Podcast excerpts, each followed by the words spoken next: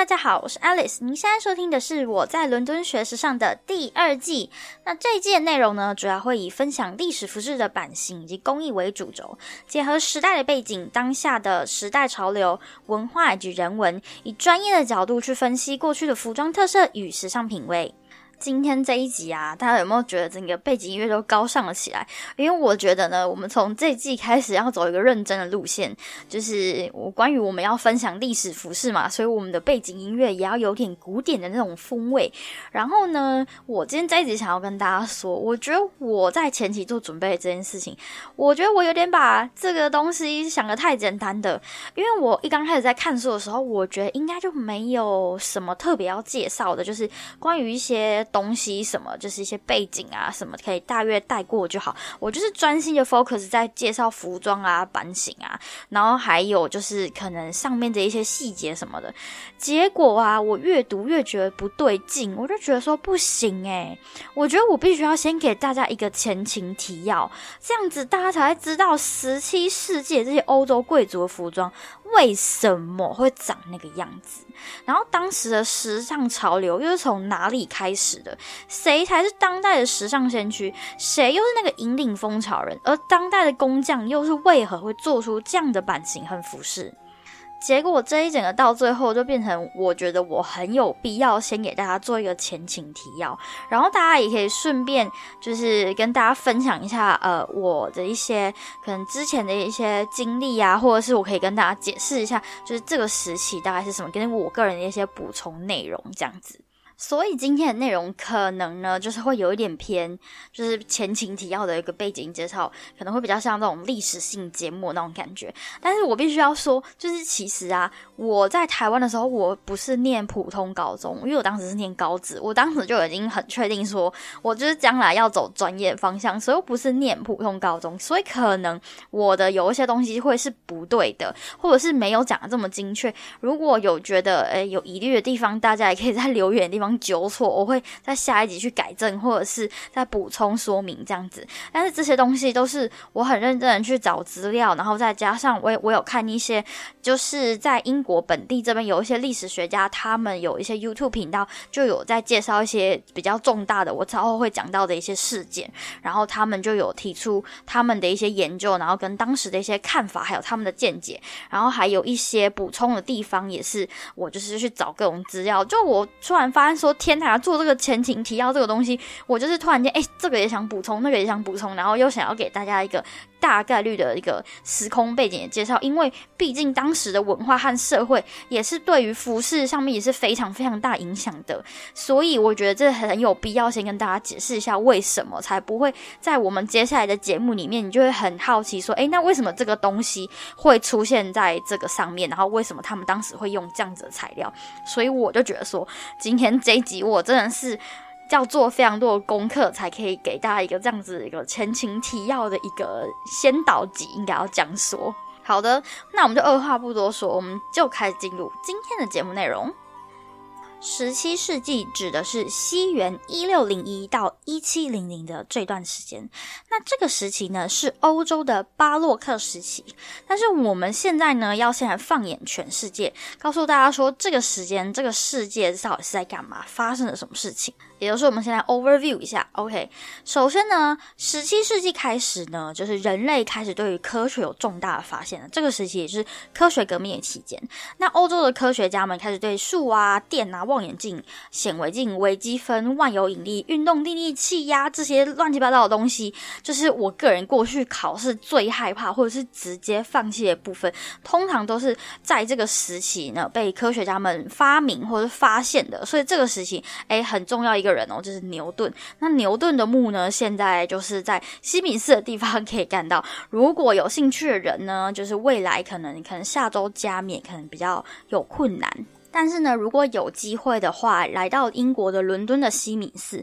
那个牛顿墓呢是非常非常很一个很大的一个看点。你们要想看，就是那边放的一个是一个你考试里面最害怕遇到的那个人，他发明很多很可怕的东西。我真的对数学非常不好，如果我数学很好的话，我就不会来念艺术，也不会来念时尚喽。各位，好的，先扯回来。那这个时间点呢，它其实就只是一个开端而，已，只是想跟大家说，哎，开始在这个时。间，就是一些对于科学上的进步啊，就开始有一些进展了。但是这个时间点呢，为什么要讲真心？因为在这个时间，缝纫机还没有出现，所以到目前为止，十七世纪为止呢，这些衣服都是纯手工制作的。OK，然后当时的一些呃材料什么的，化学部分还没有这么先进，所以在我们后面的节目里面的东西，就是提到一些材料什么，都会是比较天然的方向去制作的，就是材料部分，就想要用这个科学的方式告诉大家，这时间点没有缝纫机，所以都是手工的。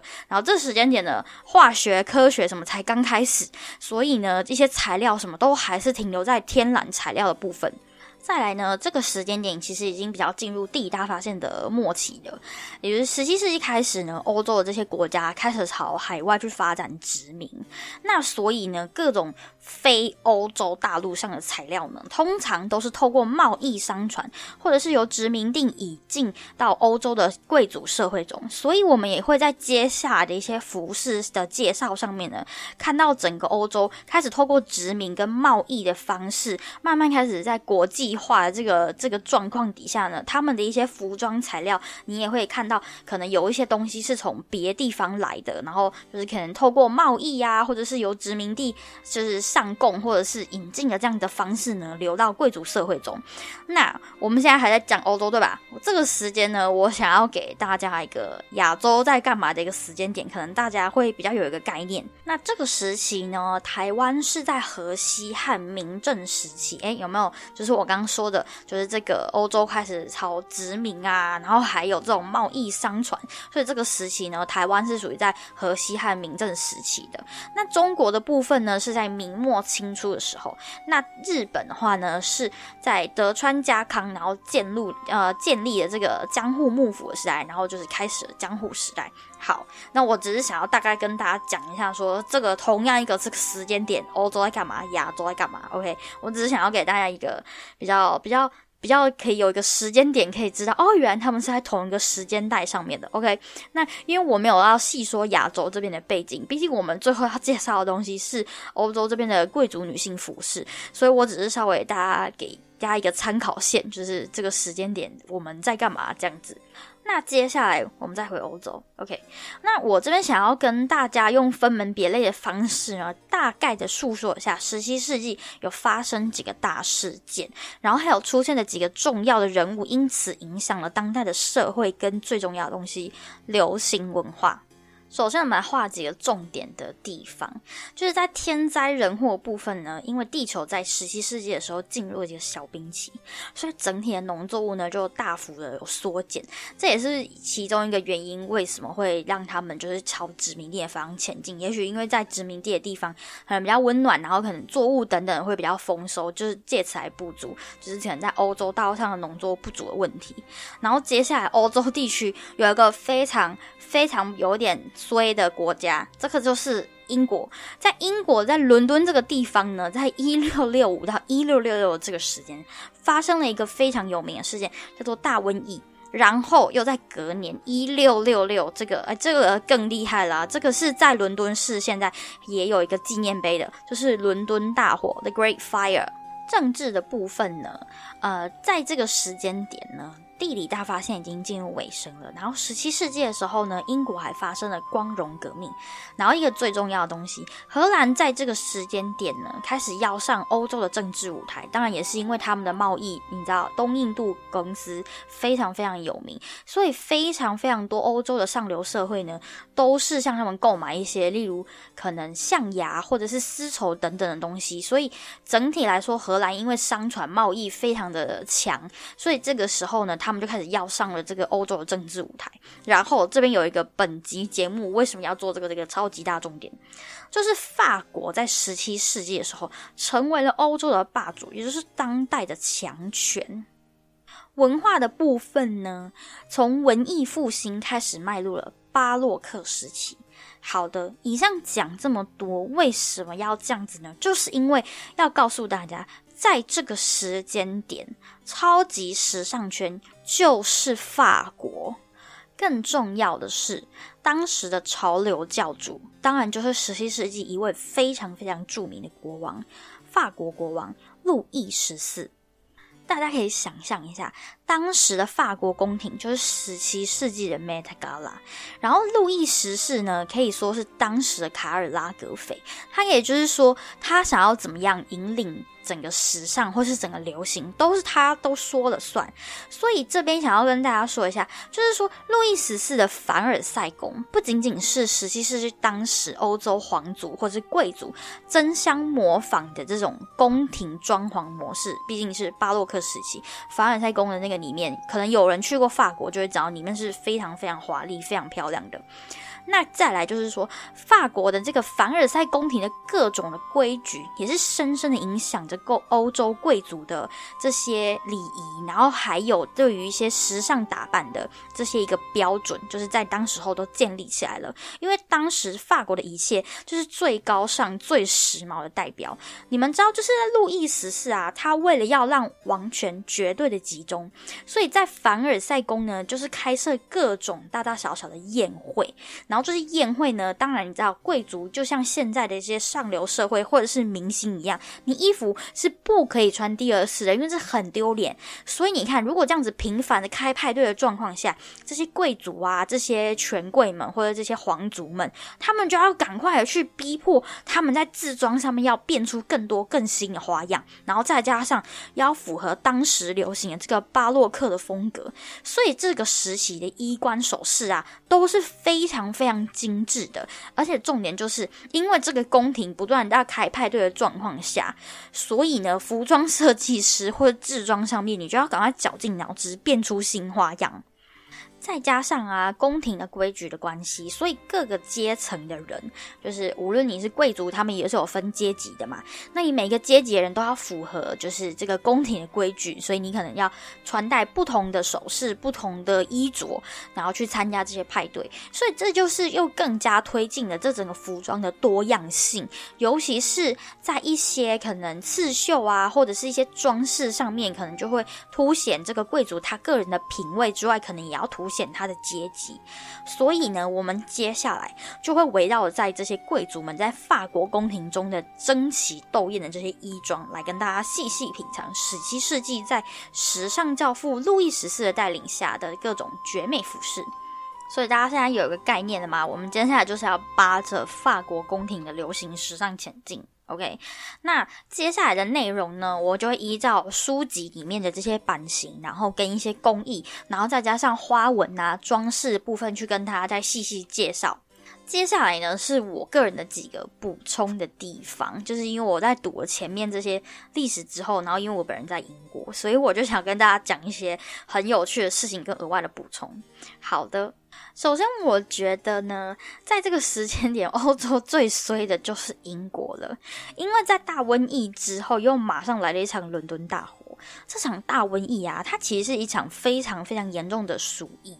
就是它很叫老鼠带的这种传染病。那这个鼠疫呢，就是总共在肮脏又混乱的伦敦，大概造成了有十万人死亡。到现在，这个大瘟疫也还是有纪念碑哦。因为这个大瘟疫啊，它至少就是是让五分之一的伦敦人口死于这场瘟疫。然后再来，就是因为发生在首都的关系，然后疫情实在是太严重了。这个疫情就是有向外扩展的趋势，因为毕竟可能大家贸易呀，或者是是可能要办公什么的，毕竟还是是首都，所以往来的人就有可能有人就带着这些瘟疫到了乡下去，或是周边的城市，所以就就往那种往外扩散的迹象，非常可怕。然后再加上，其实十七世纪的时候卫生条件很差，你们知道以前的人是不洗澡的，因为他们觉得你洗澡就是会让你身体里面的液体会失去平衡，所以他们大部分时间都是不洗澡的。这也是为什么就是整体。卫生再加上什么下水道什么，当时也不是很先进，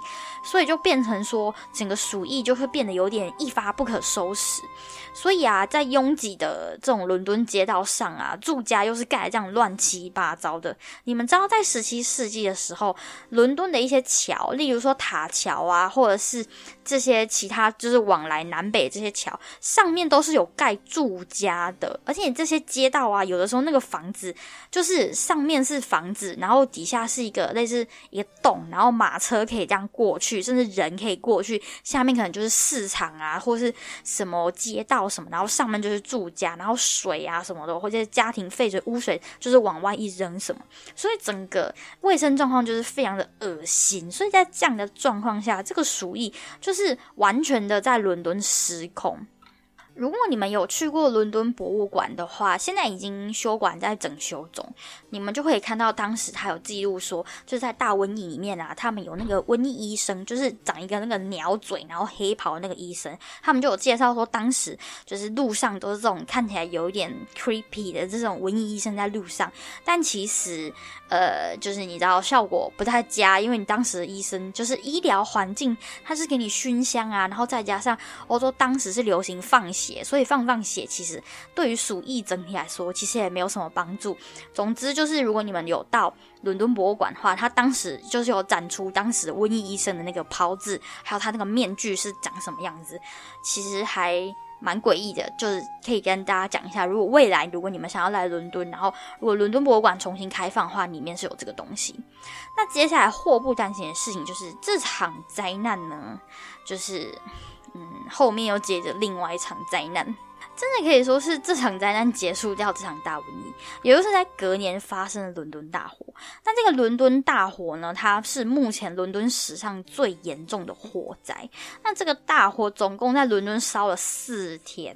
那由于当时的就是像我刚刚跟你们说的，就是伦敦的房子盖的乱七八糟啊，然后错综复杂什么，然后大部分都是木造的房屋，所以在这样的情况下，整个失火的状况就是一发不可收拾。那范围呢，就是从东边的话是到伦敦塔桥的前面。然后西边的话是到圣殿教堂的前面，然后北边的话是接近在 Morgate 这个地铁站的这个地方，所以这个圈起来的这个范围呢，通通都是伦敦大火烧掉的地方。我会在 Instagram 上面放就是这个小地图，然后这中间呢还含刮了就是一个很知名的教堂圣保罗大教堂，它也是有一部分东西，有一部分的区域是在伦敦大火中有被烧毁的。那伦敦大火呢，是由市区的一个叫布丁巷，就是 Pudding Land 的这个地方呢，一个面包房在午夜的时候起火，然后呃，当时可能因为都是木造，然后又发生在半夜，所以等到人们开始注意到火势的时候，已经来不及了。再加上当时的消防系统啊、设备什么的都也不是很先进，当时就是也没有消防队，所以你除了到河边提水救火之外，你其实也没有什么办法，但是我在查阅资料的时候，我发现了一个东西，就是当时人们用一个很狂的办法阻止火灾，就是直接把房子放倒。你们知道当时伦敦的房子，其实现在很多伦敦的房子也是这样子，就它一栋一栋是连接在一起的。那当时就是因为它是这样子，然后又是木造，一栋一栋一墙一个一个这样紧紧相连的关系，然后就是木造的嘛，所以就一旦失火之后，就是会非常难扑灭，因为房子就会像骨牌一样，一个一个接着一个的继续烧下去，这样烧个不完。那我要怎么阻断这个失火链的这个方法呢？就是把其中一节截断。那要怎么截断呢？所以当时的人们就直接把房子直接把它放倒，这个放倒方法可能就是找一个巨大的钩子，然后把你的窗户勾起来，然后大家往前拉，或者是说，呃，可能有的人就是会帮忙把那个一些主要的梁柱什么的把它砍断，或者是把它劈把它劈裂，然后方便大家把这个房子放倒。所以你像你如果这样一节一节都接着烧起来，你中间就是有一个空白，有一个 gap 了，所以你就不会继续再延烧下去。虽然我觉得这个方法真的很傻眼，但是突然间又觉得说，以当时的消防技术来讲，这可能是一个还蛮有效阻止大火继续燃烧下去的方式。那这场大火呢，虽然把带有鼠疫的老鼠们都烧死了，但是也把大部分伦敦市区的建筑给烧毁了。当时英国流行的是都铎式的建筑，那这个建筑的风格特色呢，就是黑白色组成的。大家可以参考一下伦敦市区的知名百货 Liberty 利伯提百货，他们在摄政街的店呢，就是标准的都铎式建筑。我之后也会放在 Instagram 上面给大家看，就是黑白色的。那当然这个是后面才盖的啦。那因为原本这些建筑很多在市区都被烧毁了，所以如果大家想要看到真正的都铎式建筑的话，可能就要到伦敦以外的地方去看。那这场大火啊，它造成了很多的损失，除了让很多人无家可归之外呀，也失去了他们的生命。那正是因为这场大火阻止了大瘟疫，然后也连带的把整个市区都烧毁了，所以政府就不得不重新规划伦敦的市区。其实这不仅仅是解决原本伦敦混乱然后又拥挤的街道跟建筑的问题之外，因为强大的内需，其实也渐渐带定带动了整个英国当时的经济。那我们这个时候就要来顺带一提一件事情，就是到底是哪一个倒霉鬼国王遇到这件事情呢？这个这个真的有点有趣，这是我查资料时候发现的。这个国王呢，就是我们现在要加冕的国王是查尔斯三世，对吧？他的前面一个也用一样。名号的国王查尔斯二世，他是遇到这个时间，遇到这两个大灾难的倒霉鬼。你们知道当时的人们，他们会觉得这些天灾人祸啊，就是上帝带给人们的一种天罚。所以很多人都会觉得说，当时人民就是会开始怪罪说，这些大瘟疫啊，跟伦敦大火，就是因为上帝想要惩罚国王的荒淫邪恶，所以才降下来的天罚。所以我觉得他真的是有一点衰，就是发生这个事情就已经很衰了，然后又还要被人民怪罪，就是被这是一种天罚之类，就是他还是很值得人家同情。然后另外一个我想要补充的点是啊，就是我刚刚前面有提到说，这个时间点已经是第一大发现的晚期了。那欧洲各国呢，开始在航海大探险，并且开始就是发展殖民地之后呢，世界各地都是靠海运或者商船来进行交易，或者是就是运输物品的。所以你会发现，这个时候欧洲各国对于航海跟港口是非常看重的。那如果你们摊开十七世纪的地图来看的话，你们就会发现说，哎，很多在地球上面的地方都会标记出重要的港口或是贸易路线。但是反而就是许多内陆的一些地区，或是呃国家，或是在内陆型的国家，可能记录上就会比较没有什么记录，或者是比较残破一点点的。那你们要知道，就是在古代欧洲啊，是只有贵族跟可能呃修道院里面的修士啊，或神父这种神职人员，他们是可以读书识字的。所以大部分的一些呃英国比较老旧的教堂，可能就是中世纪那边的教堂啊，他们其实里面都会有保存。一些当时的一些可能各种贸易记录啊，甚至是世界地图啊，然后甚至有一些是拥有图书馆的。那为什么我要讲这个事情呢？就是我之前呢去一个地方叫 Winchester，Winchester。那我当时就有去了一个呃他们当地的大教堂 Winchester Cathedral，就是温彻斯特大教堂。那在那个里面呢，就是它算是一个比较早期的英格兰历史的一个主要大教堂。就是 cathedral 都是比较大的教堂，这种他们才会叫 cathedral。那这个在这个温彻斯特大教堂里面呢，我就有看到一张十七世纪的世界地图。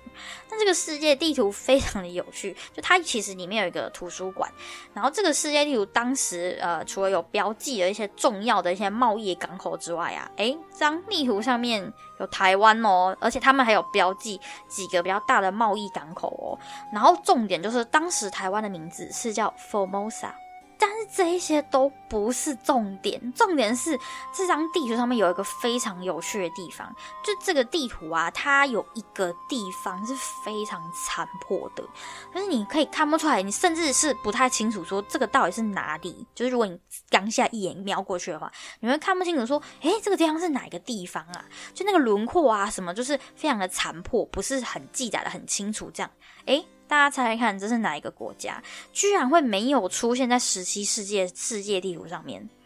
这个国家就是日本，为什么呢？因为当时日本在锁国，所以港口都不许让任何的西洋商船停靠贸易。所以当然的，这些欧洲商人对于日日本完全是不了解，所以他当然也画不出来呀。这个国家到底怎么样？他根本就没办法跟他做生意，他要怎么画出来？所以是不是非常非常的有趣？好，那我们今天这一集就是先跟大家讲一下，今天大家现在有画面了吼，十七世纪到底是在干嘛？OK，不是那种很可怕的中古世纪，OK，十七世纪开始比较 fancy fancy 一点，然后是巴洛克时期，大家现在脑子里面有没有一些画面呐？有没有一些诶，路易十四在开趴的画面呐？有没有这些开始贵族争奇斗艳的画面呐？诶，但是这还不是到顶峰哦，我跟你说，法国宫廷还没开始哦，这只是还不到一个顶峰。时期哦，法国宫廷这个时候只是一个开端而已。毕竟路易十四才把他的凡尔赛宫盖好，然后这些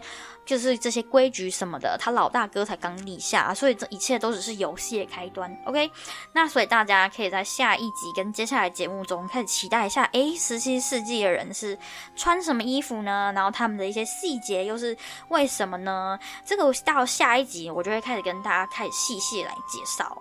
好，然后我最后想要来跟大家分享一下我最近在干嘛。就是你们知道，最近英国已经开始春暖花开，然后接下来六月的时候又是开始大家结婚的时间到了。但是呢，我们最近忙到爆炸，为什么？因为天气变好了，日照时间变长了，大家要干嘛？诶，开始社交聚会。没错，其实现在就是一个英国的，从以前到现在，OK，现在就是算是一个英国社交季。所以我们公司最近就是来订衣服的人很多很多，除了有一些就是为了要接下来夏天的时候可能开趴，或者是参加别人的舞会啊，或者是结婚典礼使用，甚至有一些就是新娘是提前来订他们的婚宴礼服。就我们之前在一两个月也是疯狂做很多礼服这样子，然后现在这个季节也是有啦，但是这最近做比较多都是一些有颜色的，所以我估计就是这些都是一些可能呃有钱人。他们要很参加一些 social 派对所使用的一些服装，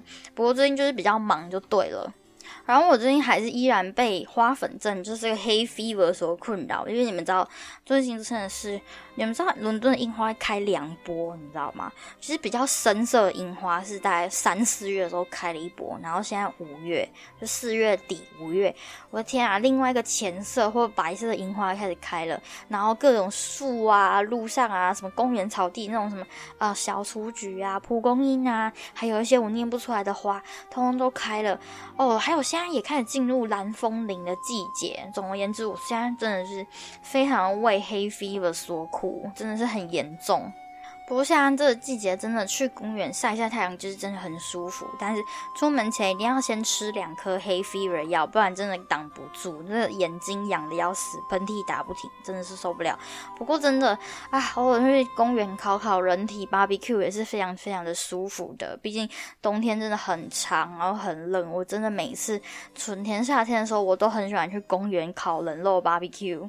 好的，那我们今天节目呢就先到这边。那这一集因为想要补充的东西比较多，所以我一些图片啊，跟一些呃资料来源什么，然后我参考的一些书籍什么，都会放在 Instagram 上面。如果有兴趣的人可以去参考。那在节目资讯栏的下方呢，有这档节目的 Instagram，接下来的节目内容啊，跟一些图片什么，我都会在上面做分享。如果有兴趣的人可以去追踪我的 Instagram 账号，还有分享给你的朋友哦。然后最重要的就是，如如如果你非常喜欢这档节目的话，请记得给我一个五星评价，就是可以给我一个支持，然后也希望让更多人可以看到这档节目。那么我是 Alice，我们下次再见喽。